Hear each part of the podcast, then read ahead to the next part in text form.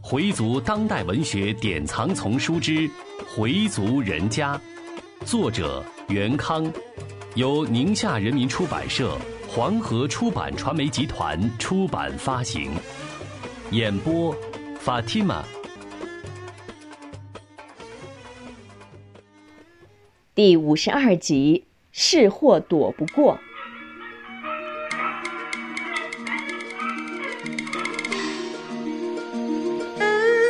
佩东一次被人骗去了一百万。事情的经过是这样的：黑德生过去的一个同学找他，说有一个中亚国家很想到中国来投资做生意，如果中国的穆斯林企业想跟他们合作，也可以商量。至于合作的方式，大使馆还要派人对这些企业先进行考察，再做决定。佩东开始并不怎么感兴趣，但德生一再撺掇佩东，佩东被说动了。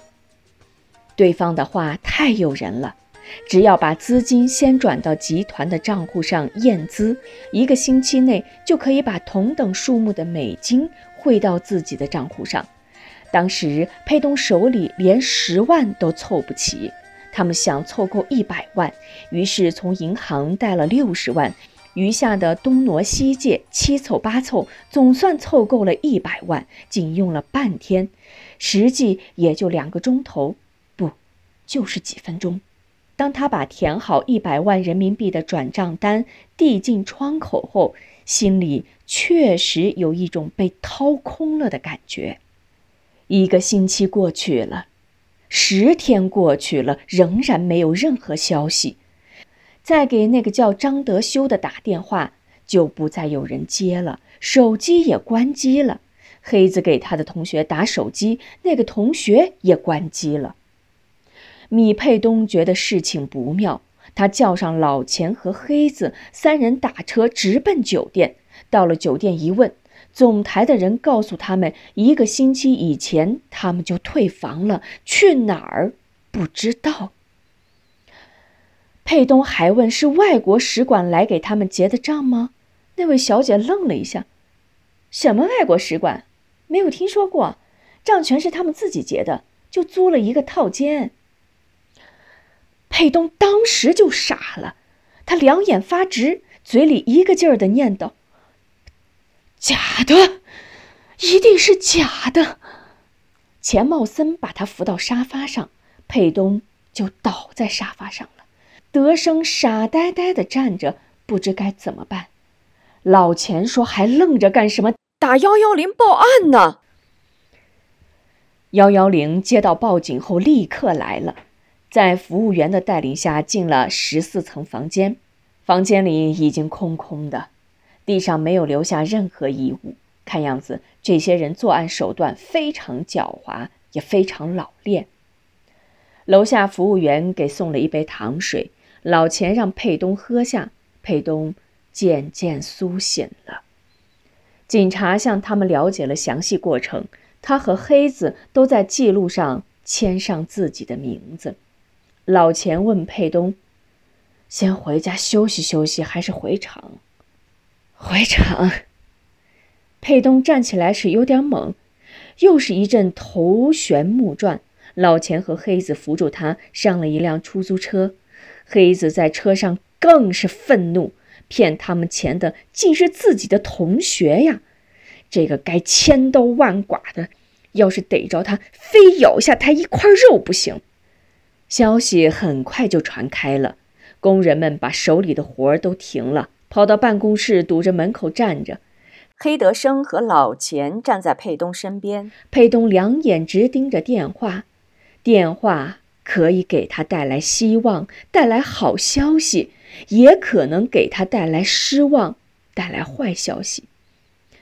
没人说话，屋里屋外都安静的让人可怕。佩东的眼前像出现了七八种颜色：红的、黄的、绿的、蓝的、黑的。这些颜色忽而在眼前晃动。忽而又涌向他的大脑，然而他的心情似乎异常的平静，似乎比任何时候都平静，好像什么眼前的事情与他毫无关系。他也没发现窗外站着许多人，像是刚睡醒，眼前是模糊的一片，眼睛起了一层蒙。突然，他像一头凶猛的狮子，冲门外大声喝道：“干嘛都围在这儿？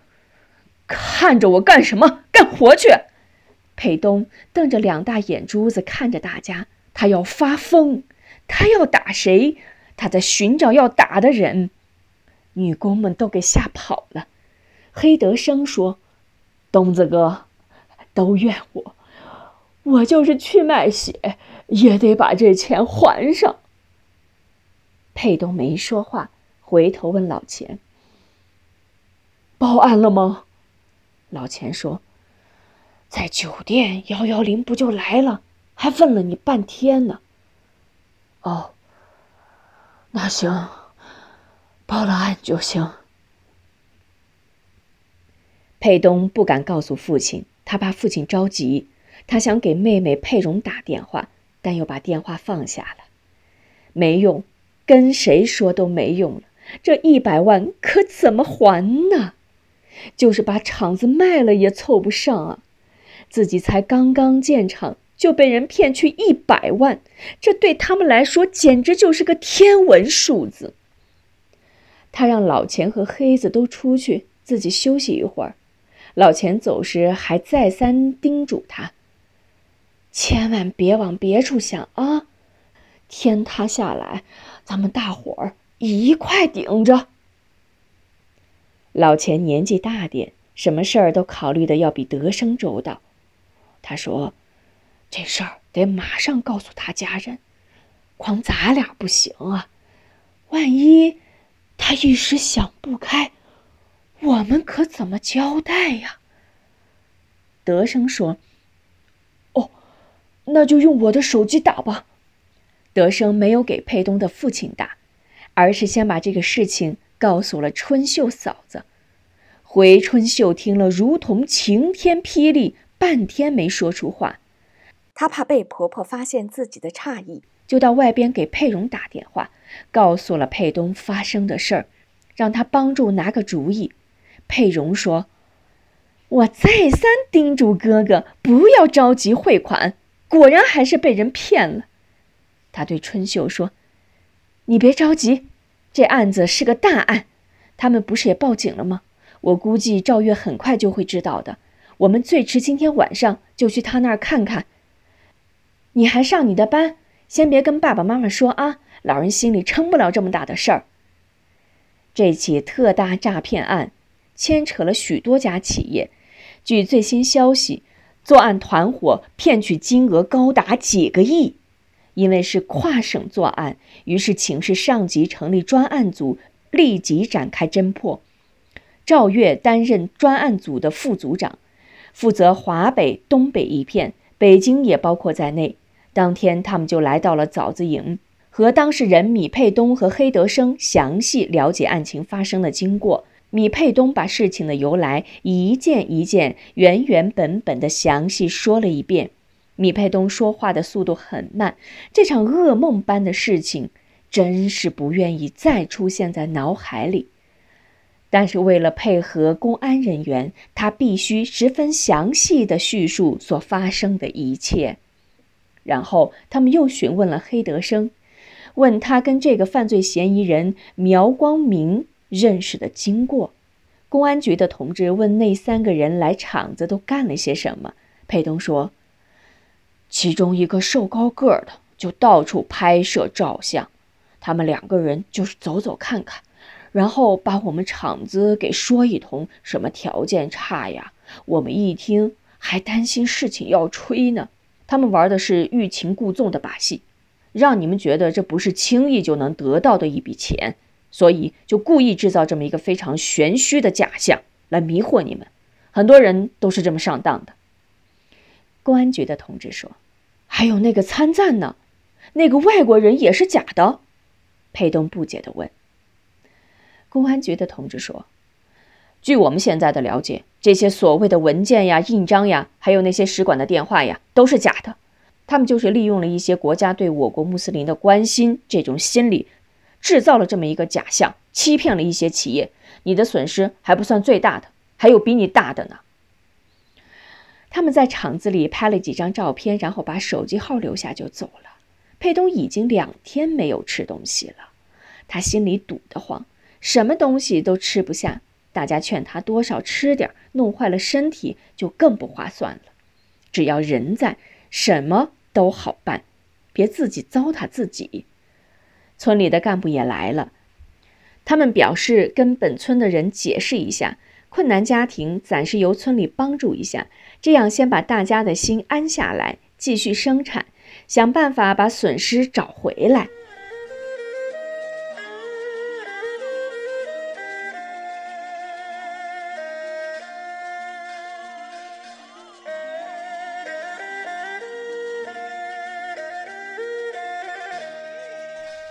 当晚大家都走了，屋里就剩下他们三个：佩东、德生和钱茂森。老钱说：“我们俩都商量了，今年的钱不要了，先搞生产。我们的机器不是还在吗？买原料的钱没有了，咱们再借点儿。只要机器不停，我们就好办。我们都没抱怨你，大家都理解你的心情。”你就别自己跟自己过意不去了，该吃就吃，该喝就喝，打起精神来再干。德生也说：“这事儿都是我引起的，我负主要责任。我已经跟我爸爸说了，我爸说他卖掉一些字画，一定能把这债务帮你还上。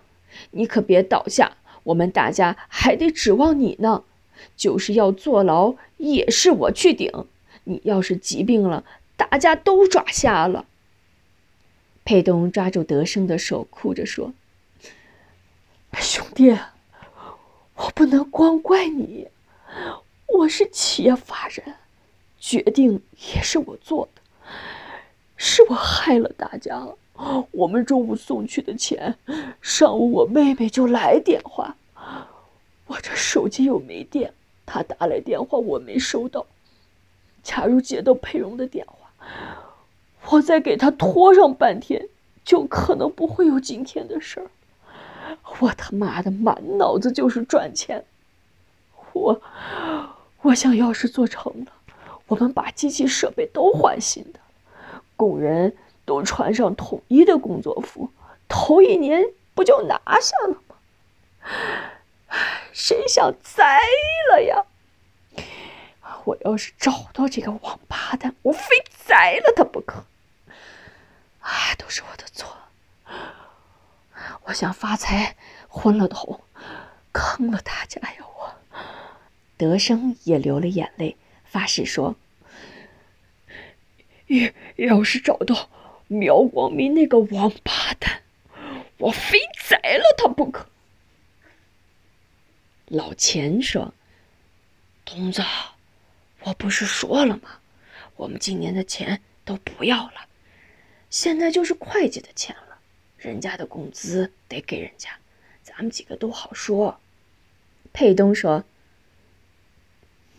不行，老钱，您得养家糊口，您的钱不能少，债我一个人扛。”绝不连累你们。老钱和德生回屋休息了，北屋就剩下裴东一个人。他把饭盒放在火炉边上热着，独自一个人在回忆跟那个叫张德修谈话的每一个细节。自己怎么就那么相信他呢？那些文件也是请人帮忙看过的。自己的确是加了小心的，怎么还犯迷糊呢？归根到底是自己太想赚钱了，是自己财迷心窍造成的，是自己的错，都是自己的错。现在他希望有人狠狠地抽打自己一顿，狠狠地骂自己一顿，这样他心里才好受。突然，桌上的电话铃响了，是妹妹佩蓉的声音：“大哥吗？哎，我们已经快到你们厂子了，你把大门打开吧。”这个电话使佩东心里为之一震，妹妹和妹夫来了，这么晚了，他们来这儿干什么呢？他没再多想，马上把大门打开了。没两分钟，两道强光射了过来，他往旁边一闪，一辆白色的警车开进了厂门。第一个下车的是佩蓉，接着是老姑少英。老姑。佩东扑上前，拽着老姑的衣裳，眼泪就流下来了。老姑也掉了泪，边擦眼泪边安慰着佩东：“别难过了，事情已经出来了，哭也没用了。”赵月把车停好，走过来安慰他：“别着急，我们一定会把这个案子攻下来的。”佩东说：“这么晚了，你们还来这儿？”佩蓉说：“走进屋再说吧。”几个人进了屋。赵月说：“白天专案组的同志已经把情况了解了吧？你还有什么忘记的地方没有？”佩东把前后的经过详细的讲了一遍。给他们送钱的上午，佩蓉还给我打过一个电话，让我先缓一缓再送。可巧，我的手机又没电了。头天净琢磨这事儿，就忘充电了。赵月说：“据我们了解，他们得到你们的钱后，就通过邮局直接汇到广西那边去了。我们的人也到广西去了。现在犯罪分子作案手段越来越高，一般不好识破。不过我们还是警惕性低呀。都怪我赚钱心切，上了当。”这么晚了，老姑您怎么也跑来了？少英说：“佩蓉一说呀，我能不急吗？春秀要来，让我给拦下了。我说先过去看看。刚才赵月不是说了吗？事情已经出了，就别再死着急了，急出个病来更是麻烦呀。”佩东叹了口气。唉春秀也来过电话了，就怪我净想着发财发财，这下可好，发过头了。老顾说：“吃一堑，长一智，花钱买个教训。我们都担心你，怕你想不开。”说着，从随身带的包里取出一沓钱。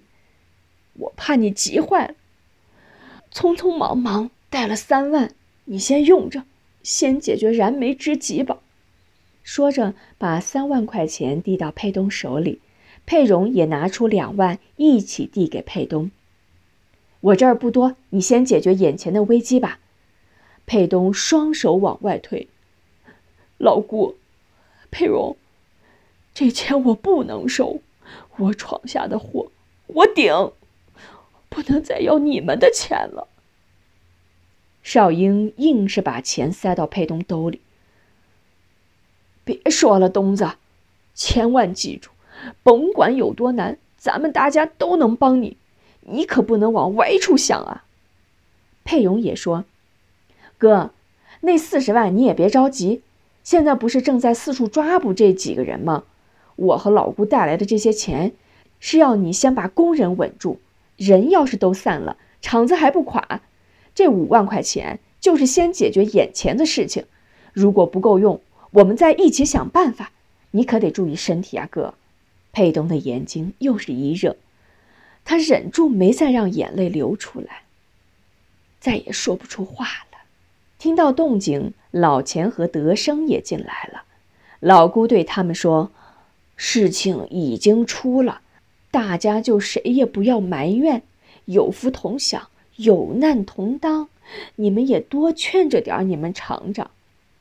老钱和德生都说：“您说的对，我们已经说了，今年的钱我们都不要了，大家一起还债。”赵月感慨地说：“你们能这么仗义，真是难得。”又对佩东说：“现在都是高科技手段进行侦破工作。现在我们已经有了这几个人的影像资料，犯罪嫌疑人已经在公安部的网上通缉了。我们一定会尽快破案的。佩荣在银行还有熟人，还贷的事情你也不用操心。记住，没有过不去的火焰山。老姑，您看还有什么事儿？”少英说：“天无绝人之路，留得青山在。”不怕没柴烧，人是最要紧的，千万不要急坏了身体。那我们就先回去了。赵月对佩东说：“我们走了，你多注意。”少英和佩蓉上了车，佩东说了声：“老姑，路上小心。”车子就开出了大门，他一直目送着这辆车远去。消失在茫茫的夜色里，佩东和老钱、黑子站在大门口，迎着风站了许久。老钱说：“进去吧，厂长。”佩东有了这五万块钱，心里稍微宽松了些，起码可以先对付一个多月，在这一个多月里，再想办法回族人家。作者。袁康，演播，Fatima。